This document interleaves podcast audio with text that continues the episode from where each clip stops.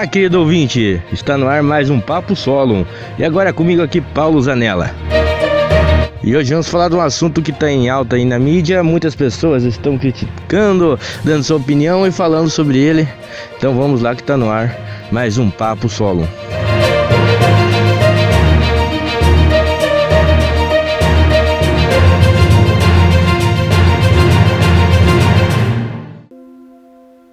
Pois é, pessoas, o assunto que eu escolhi hoje é que vem me incomodando há algum tempo.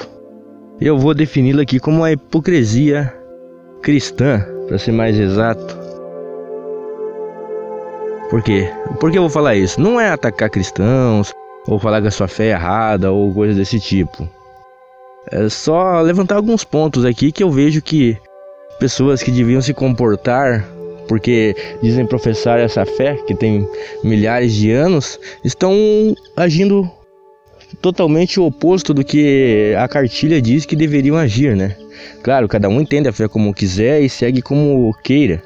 Mas se você coloca Jesus Cristo, Deus em primeiro lugar, você é uma pessoa que costuma fazer isso, você tem que seguir os preceitos e os mandamentos que lá estão estabelecidos, né? Por que eu estou falando isso?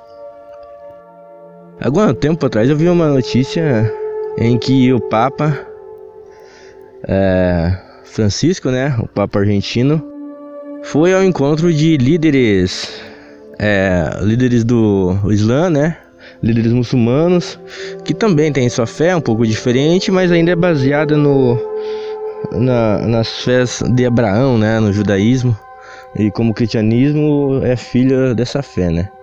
E o Papa, como sucessor de Pedro, né? O contato dos católicos com Jesus na, na terra, né? Ele, é, com a maior humildade do mundo, fez questão de beijar o pé desses líderes muçulmanos, né? E lógico que o Brasil, com toda a sua sabedoria, os brasileiros com toda a sua intelectualidade têm opinião sobre isso. E eu vi muito nos comentários falando: como é que pode? O Papa beijar o pé de assassinos. Claro, o estereótipo de sempre, né, de muçulmanos relacionados a bomba e, e essas coisas. Aí eu te pergunto, meu amigo, você que tem essa opinião que o Papa não pode beijar os pés dessas pessoas, o que Jesus fez? Jesus não foi é, almoçar, jantar na casa de um coletor de impostos? Jesus não abraçava os leprosos, que eram considerados impuros na época. Jesus não perdoava as prostitutas e falava para elas não pecar, não voltar a pecar. Como você, agora, ou dois mil anos depois, é, que mal duvido que frequenta a igreja e se vai, não, não presta atenção no que é dito lá? Como você pode se considerar o dono da verdade, um soldado divino? Lembre-se que na época de Moisés e outros profetas existia guerra e o povo judeu entrava em conflito com outros povos por causa de terra em nome de Deus. A Igreja Católica na Idade Média entrava em conflito com os muçulmanos, com outros povos em busca de terras, né, as famosas cruzadas em nome de Deus. E hoje se vê que tudo isso era errado. E inclusive, eles depois mesmo de Jesus eles fizeram isso. E, e a gente sabe que não era o que Jesus pregava. Jesus pregava o amor, da outra face. E esse povo de hoje, muitos deles, se intitulam protestantes, que se rebelaram contra a igreja justamente por causa do, do império da igreja, por causa dos, da ditadura que a igreja católica tinha. Hoje vocês estão apontando o dedo, estão falando bandido bom, bandido morto, estão acusando as pessoas, é, denegrindo elas por não seguir a sua fé. É justamente o oposto do que Jesus queria, do que Jesus pregava. Isso que me deixa indignado. Você se dizer o rei dos valores e não lembrar quais foram os ensinamentos de Jesus, que é quem você diz seguir. Né?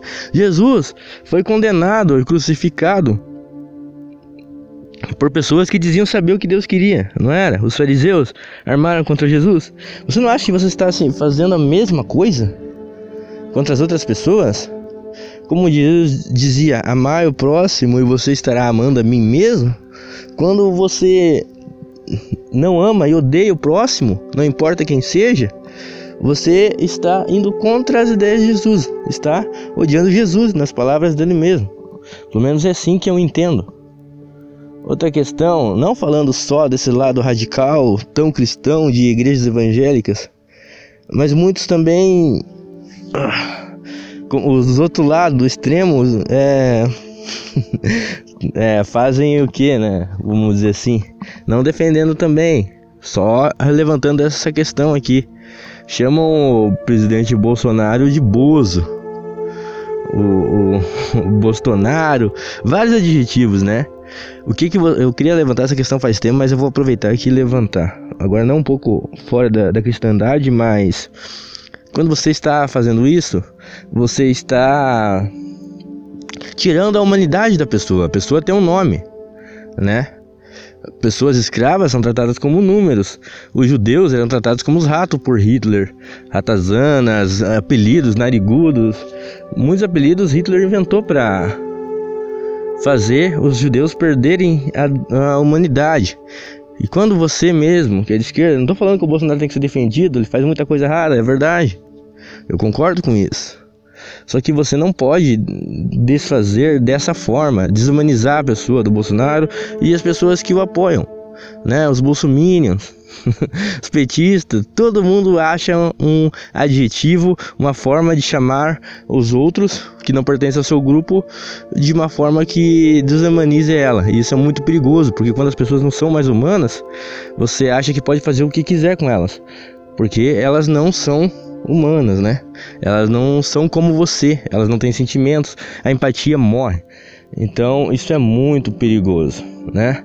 Voltando à, à, cristandade hipócrita que eu estava falando, outras notícias também que vem surgindo aí, né? É a ideia de você não dar o perdão para as pessoas, né? É seu inimigo declaradamente.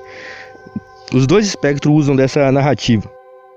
Né? Se você é de esquerda, o cara de direita quer que você moa. Se você é de direita, o cara de esquerda fala já perdi, já não tem mais solução. Se você vai discutir com o Bolsonaro, você já tá errado. Não, meu filho, não é assim. As pessoas não podem ser assim. Esse radicalismo não é real.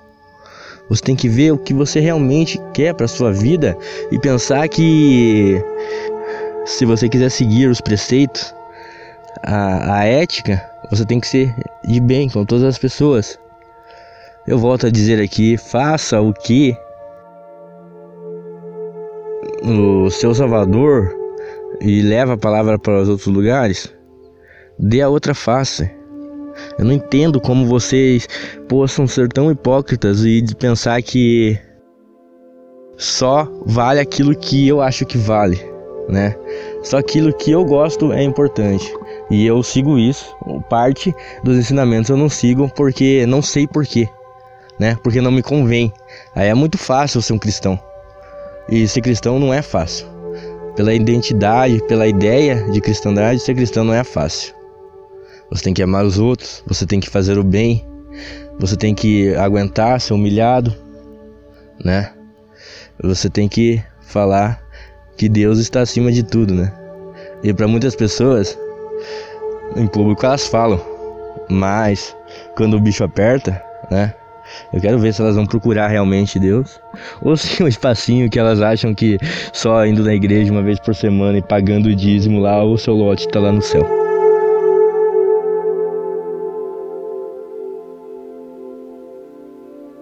Então era isso, gente. Essa era a dissertação que eu tinha aqui hoje. Não sei se eu fiz compreendido, mas espero que vocês tenham gostado. Não esqueça de compartilhar esse podcast, o Papo Solo, que é um rebrand do Remix, né? Que a gente decidiu mudar o nome. O Bruno já explicou lá no, no primeiro episódio agora. O feed parece que continua mesmo. Curto o Papo de Calçada também, o podcast Papo de Calçada, o Papo de Lingerie com a Renata, também eu tenho TV na calçada. Uma surpresinha, vou fazer um jabazinho aqui, ó. Dia 16, Né? Na próxima semana, aí, segunda-feira, provavelmente vai estar saindo o Chulé na Teta, que é um podcast independente, não está dentro do guarda-chuva do Papo de Calçada, mas eu, o Guilherme e o Marinaldo do Coqueiro Cash estamos desenvolvendo esse projeto, tá muito divertido. Já vou avisando que se você não for uma pessoa com bom humor e não entende piada e vive de mal com você mesmo, não vá ouvir. Agora, se você for tranquilão, de boa, você pode sim ir lá ouvir, vai se divertir, vai achar engraçado. E é isso aí, pessoal. Obrigado por ouvir até aqui. Falou!